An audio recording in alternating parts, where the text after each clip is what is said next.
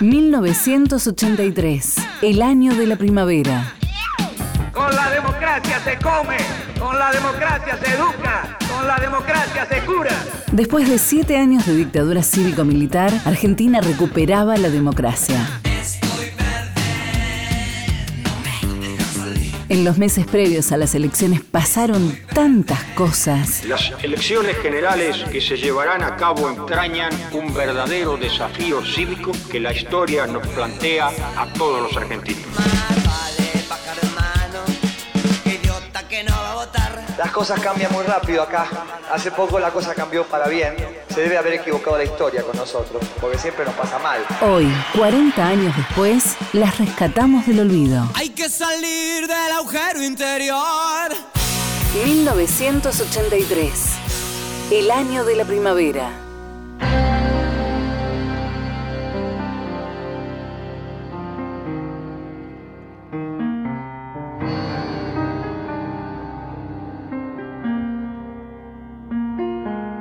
Septiembre de 1983. La esperanza y el miedo conviven desde que el dictador Reinaldo Viñone llama a las primeras elecciones libres desde el golpe cívico-militar del 24 de marzo de 1976. La República Argentina que tiene fincada juntamente en esa campaña la posibilidad del esclarecimiento necesario para decidir su futuro de los próximos seis años a través de las urnas el próximo 30 de octubre. Las dudas sobre el futuro de la nación generaban pensamientos contrapuestos. En octubre se volvía a votar después de ocho años de gobierno militar, lo cual generaba entusiasmo y alegría. Ahora Alfonsín, el hombre que hace falta. Vote por Luder. Con Manrique tendrás. Herminio Iglesias, José Americe, a la provincia con su triunfo le dará. Vamos a volver a ponerla entre los primeros países del mundo por la riqueza de nuestro pueblo. Diputados y concejales comunistas. Luder, presidente. Sepa qué hacer. Vótelo refrigerio.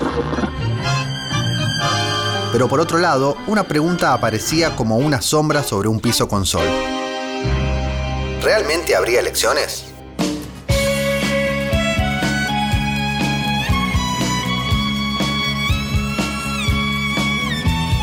Aún con esas dudas sobre el esperado regreso democrático, distintos sucesos auguraban un futuro distinto, mejor. 1983 se conoció como el año de la primavera. El cantante catalán Joan Manuel Serrat regresaba a los escenarios argentinos. Juegan con cosas que no tienen repuesto y la culpa es del otro si algo les sale mal. Entre esos tipos y yo hay algo personal. El escritor Julio Cortázar también volvía al país para presenciar el regreso de la democracia. La artista Marta Minujín presentaba una de sus más emblemáticas obras, El Partenón de Libros. Los Twists sacaban su primer disco, La Dicha en Movimiento, y Charlie García el emblemático Clicks Modernos.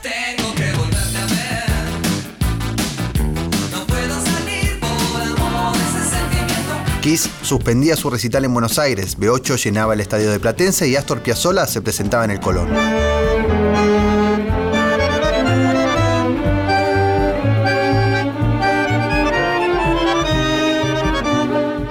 La guerra de Malvinas, las bandas Sanders crecían a la espera de la oportunidad definitiva.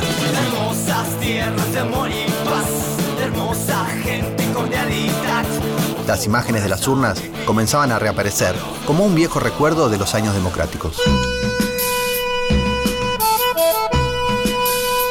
Desde hacía un par de años, madres, abuelas y organismos de derechos humanos venían organizando movilizaciones en las que se reclamaba por la aparición con vida de sus hijos, nietos y compañeros detenidos desaparecidos. En diciembre de 1981 y 1982 tuvieron lugar la primera y segunda marcha de la resistencia.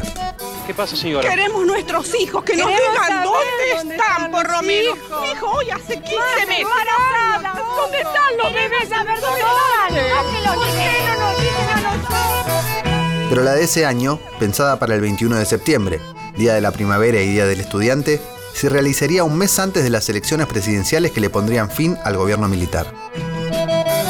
Además, contaría con un elemento muy particular, un acontecimiento que pasaría a la historia de las manifestaciones artístico-políticas de nuestro país. El siluetazo.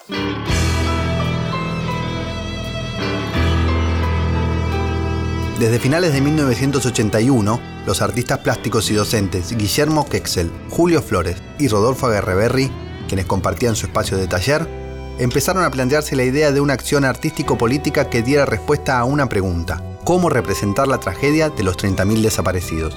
Compartíamos un taller como artistas. Guillermo Kexel. Vivíamos ahí, en realidad, pasábamos 20 horas por día en ese sitio. Sí, el tema volvía una y otra vez.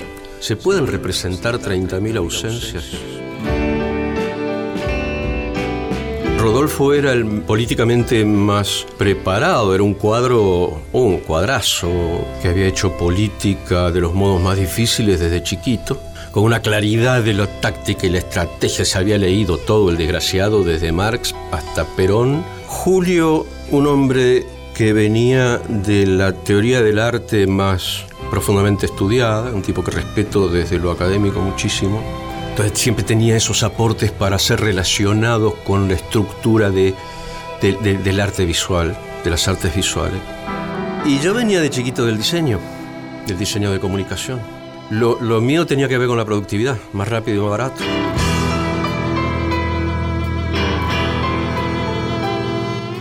Estas tres visiones sobre la política y el arte, distintas entre sí, pero con un foco en común, se complementaron y lograron alcanzar una idea.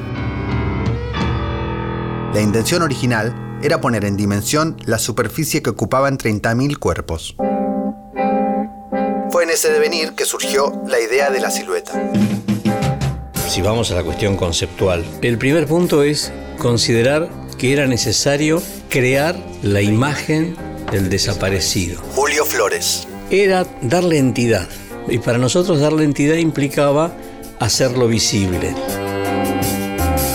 Como un rayo inspirador, cayó con potencia una imagen de unos años antes. Una denuncia del holocausto judío en manos de los nazis, tomada de un afiche de un artista polaco. Y la primera imagen que nos aparece fue el afiche de eh, Spassky, un diseñador polaco, que hizo un afiche que tiene esta característica que es digna de ser contada. Cada afiche, una línea contornea una figura, otra, otra, otra en varias líneas, hasta completar el número de muertos en Auschwitz por día.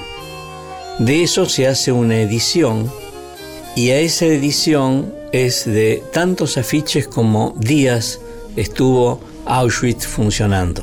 Y debajo un texto explicaba eso. Este dato, visualizar matemáticamente, nos resultaba sumamente interesante, pero insuficiente.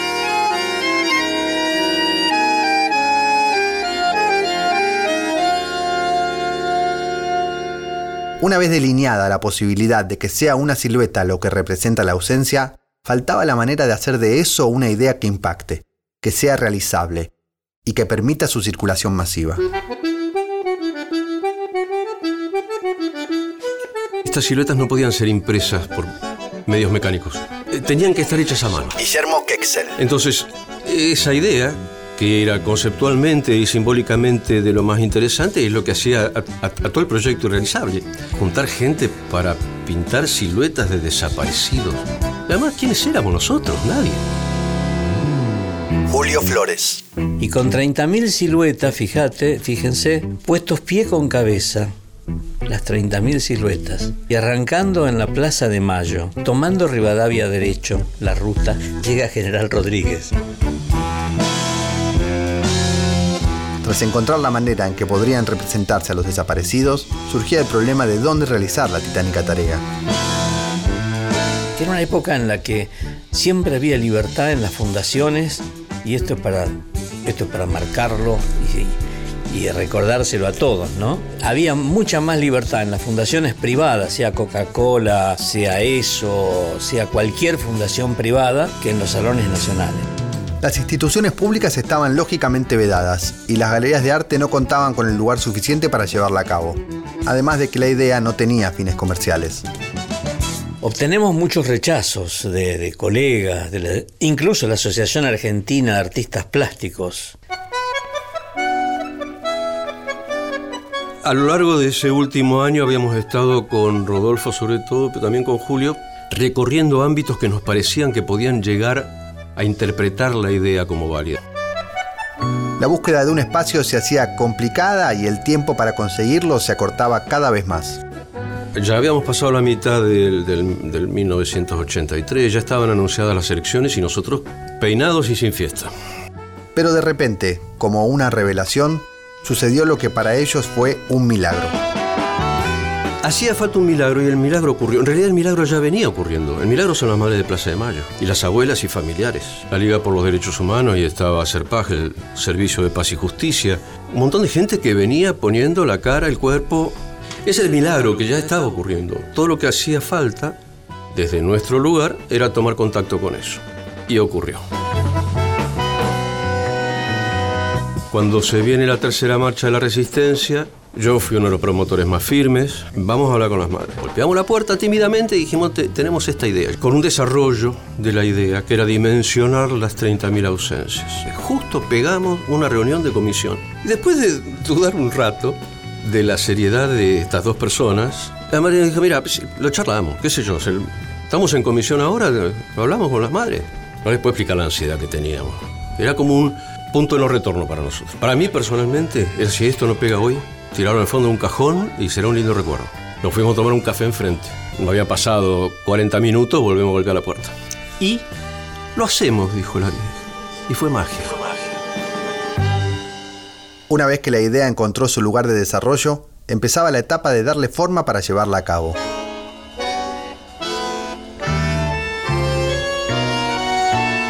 En esa situación, las madres eran las únicas que no iban a ir a elecciones. Julio Flores. Entonces no decir que eran los muertos del PJ, ni del PC, ni del MAS, ni del, ni del PCR, ni eran los desaparecidos. Y eso aprenden los jóvenes. Más, una consigna de las madres era que no dijera de qué partido, eh, que no hubiera consignas políticas. Más, solamente tenía que decir aparición con vida. Ellas modifican las ideas. Una de las consignas que las madres habían impuesto por escrito. Guillermo Kexel. Nosotros decíamos que íbamos a poner datos de las personas. Las viejas dijeron no, no, no, porque cada silueta tiene que ser todos. Cada silueta es todos los desaparecidos. A ver, las otras dos consignas centrales de las madres no fueron violadas.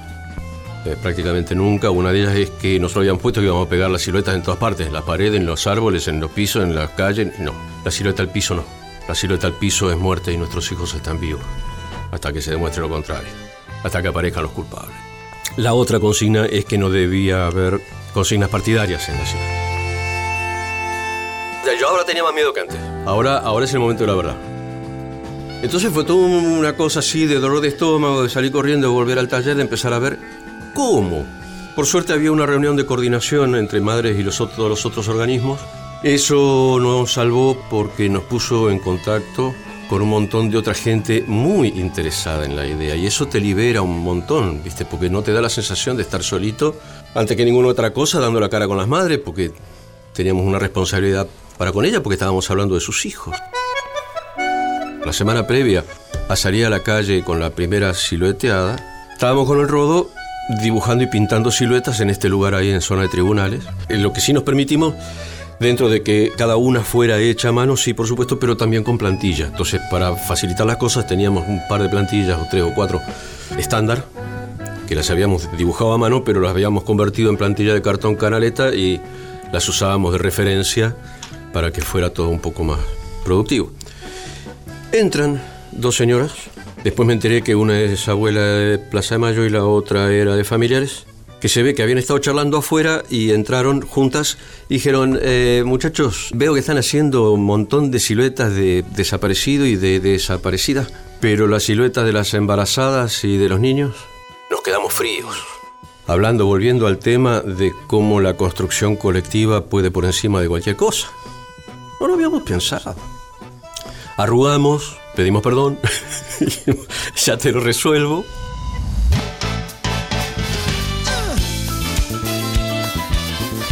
Miércoles 21 de septiembre de 1983. La Plaza de Mayo amanecía distinta. Era un caluroso comienzo de la primavera. Ese día fue el elegido por las madres para la tercera marcha de la resistencia. Pañuelos blancos pidiendo justicia por sus hijos. 30.000 detenidos desaparecidos. Ay, por favor, que alguien me diga si ha visto a mi hijo. Es estudiante de medicina. Se llama Agustín y es un buen muchacho. Esta vez es terco cuando opina. Lo han detenido, no sé qué fuerza. Que nuestros hijos, que nos entreguen ¿Dónde nuestros están? hijos, Los hijos y ¿por los nietos. la cara y digan dónde están? Son cobardes, ¿por qué no muestran la cara? Los nazis no mostraban. que no se atreven a decir lo que pocos que quedaron. Cla, cla, Clara Quiñones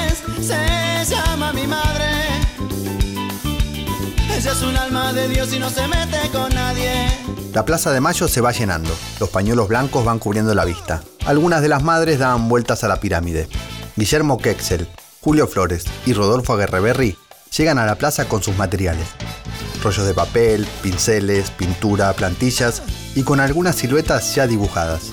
Y la gente poco a poco se acerca y comienza a participar. Llegamos con varios cientos de siluetas hechas. Y todo ocurrió tan rápido que ni nos dimos cuenta. Bajamos los materiales, unos- unas bobinas de papel, unos tachos de pintura, unos pinceles, unos marcadores y los tiramos al piso. Guillermo Kexel. A la hora ya no teníamos pincel nosotros, nos habían sacado las cosas de la mano. Y este espacio se empezó a ampliar y más y más gente empezó a cortar papel y a seguir primero nuestras instrucciones y después a transmitirse entre ellos las instrucciones. Y la gente empezó a venir a la plaza con esos rollos, los jóvenes se tiraban encima y le marcábamos la silueta. Eve de Bonafini, presidenta de la Asociación Madres de Plaza de Mayo. Y eso después se convertía, lo pintábamos, se acomodaba, se ponía un poco más fuerte. Se hicieron miles y miles de siluetas.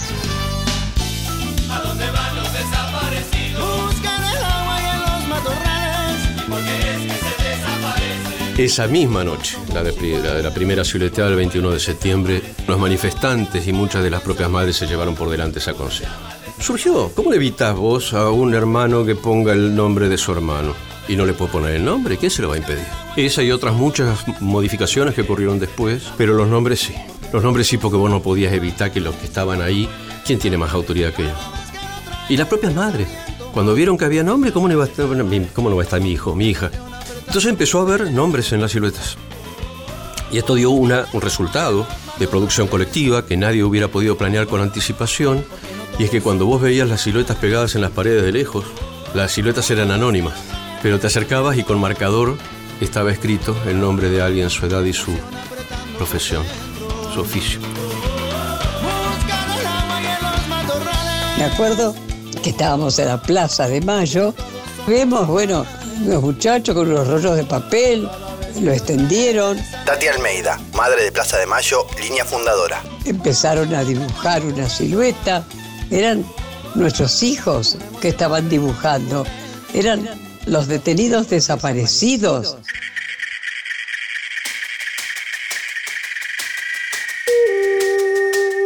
Las personas se transformaron en realizadores en un abrir y cerrar de ojos. Todos los pibes salieron a la calle a pegarlas. Cada silueta representaba a alguien. Fue una puesta en escena extraordinaria, teatral si querés. Porque ver esos cuerpos sin nombre, sin rostro, algunos le pusieron nombre, bueno, pegados en las paredes de la catedral o dibujados a veces. En todas partes del país se hizo siluetas.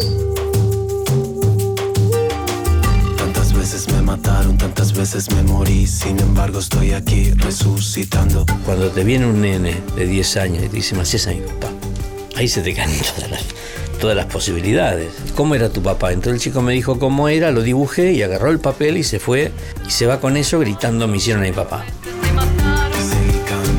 Me acuerdo que algunas, yo entre ellas, me acosté arriba del papel y me hicieron la silueta. Y yo le puse el nombre de Alejandro. Y así ocurrió con muchísimos, no solamente varias madres, también de hijos, compañeros, amigos. Y le iban poniendo el nombre. Fue algo maravilloso, porque realmente ahí estaban ellos.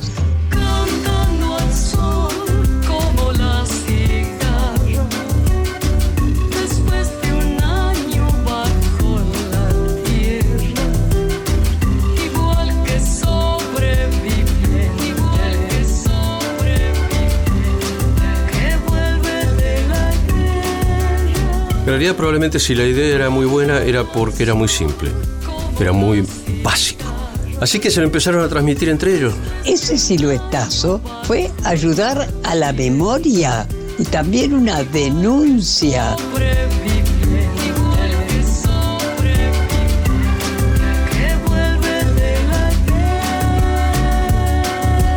Lo que había comenzado como una tímida idea nacida en un taller compartido por artistas, de pronto tomaba una forma inusitada, que superaba lo imaginado por sus propios autores. Y ahí fue cuando el rodo me toca con el codo y me dice, che Guille, acá si nos vamos ni se enteran. Acá no hacemos más falta. Y era cierto.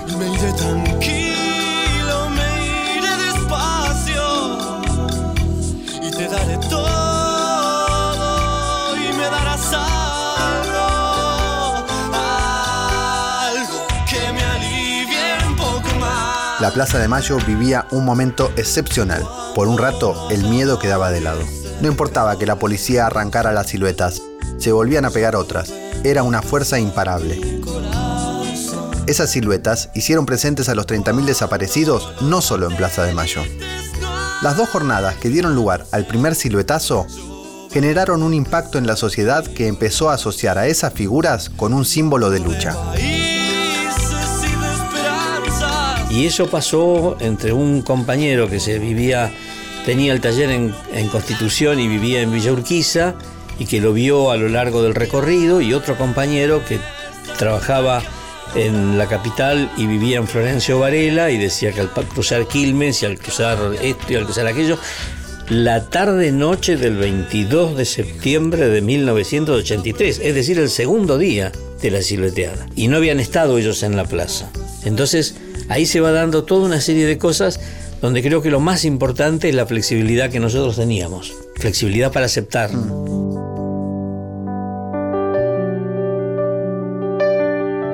Ya no era nuestro, ya era un acontecimiento que muy poquito después, pero antes de la segunda silueteada yo ya consideraba un acontecimiento histórico, de que ya no hace más, desde que ya no hace más falta. En lo individual lo entregaste a un colectivo, a una tribu, a un pueblo. Los viejos amores que no están. La ilusión de los que perdieron. Aún considerando que las madres tuvieron un protagonismo mayor que el nuestro, nosotros desde el primer día nos reivindicamos como autores de un proyecto. Y nada más que eso. Y coordinadores de la primera, si querés. Pero el siluetazo, si tiene un autor, tiene un autor colectivo. No puedo evitar recordar permanentemente la frase de que el héroe no es nunca un individuo. El héroe, el héroe es el colectivo. Y acá quedó más claro que nunca. Porque esa gente era un pueblo en lucha. Esa gente que se tiró en la plaza a 60 metros de los milicos asesinos. Los genocidas que están sueltos. Esa gente era un pueblo en lucha. La memoria estalla hasta vencer a los pueblos que la aplastan y que no la dejan ser libre como el viento. Cuando nosotros hacemos el- la actividad en la plaza, sale un artículo, creo que en Diario Clarín, no me acuerdo, donde están muy preocupados los señores altos oficiales, presidente, ejecutivo, etcétera, porque ¿cómo es posible que se haya hecho esto y los servicios de inteligencia no avisaron de nada? Claro, los servicios de inteligencia no estaban en los talleres de arte. Porque esto fue discutido en talleres de arte, en universidades, en la, en la Facultad de Arquitectura, en la escuela en la Puerre- Tirano Puerredón. Libre como el viento. El único dirigente gremial presente el 22 de septiembre en Plaza de Mayo fue el titular de la CGT Brasil, Saúl Ubaldini, quien al frente de su agrupación de trabajadores venía, al igual que las madres, realizando manifestaciones públicas y multitudinarias en contra del gobierno de facto. El siluetazo tuvo, además de las réplicas espontáneas a lo largo y ancho del país, dos ediciones posteriores. Una, el 10 de diciembre, día de la Asunción de Alfonsín, y otra, en el octavo aniversario del último golpe de Estado, el 24 de marzo siguiente. Ni siquiera las convocamos nosotros, no las organizamos nosotros, no las coordinamos nosotros. Fuimos como unos manifestantes más a hacer siluetas ya completamente autónomas de nosotros, independizadas de nosotros. Y fue así para siempre. Me preguntaron cómo vivía, me preguntaron. Sobreviviendo, dije, sobreviviendo. En lo personal yo estaba muy enfocado en la idea de que al presidente Alfonsín que asumía ese día y que tenía las oficinas enfrente del obelisco, que es donde ocurre la segunda silueteada del 10 de diciembre, los pibes que organizaron esta segunda silueteada lo hicieron a propósito. La plazoleta, la media luna que queda al norte del obelisco, queda justo debajo de las ventanas de las oficinas de Alfonsín. Y el mensaje era muy claro. Lo que asumís hoy también es esto. Tengo un poema escrito más de mil veces. En él repito siempre que mientras alguien proponga muerte sobre esta tierra, El siluetazo se convirtió en un símbolo de lucha y resistencia, de amor. Por intermedio del arte, las siluetas quedaron grabadas en el corazón de la sociedad que desde entonces reclama memoria, verdad y justicia. La creación de un símbolo, como el Perón vuelve, como la hoz y el martillo. ¿Te imagi- ¿Se imaginan haber estado en el lugar en el cual a alguien se le ocurrió cruzar la hoz y el martillo? ¿O las manos que agarran la pica con el gorro frigio? Lo que hicimos fue eso, crear un símbolo. Un símbolo tan interesante y tan operativo que lo primero que dijimos es no tenemos que ponerle nombres. Porque si le ponemos nombres no lo van a usar. Pero además vamos a aparecer cada vez que alguien lo quiera meter en un museo. No tiene que ir al museo. Pero sí pueden, por eso la palabra silueteada o siluetazo.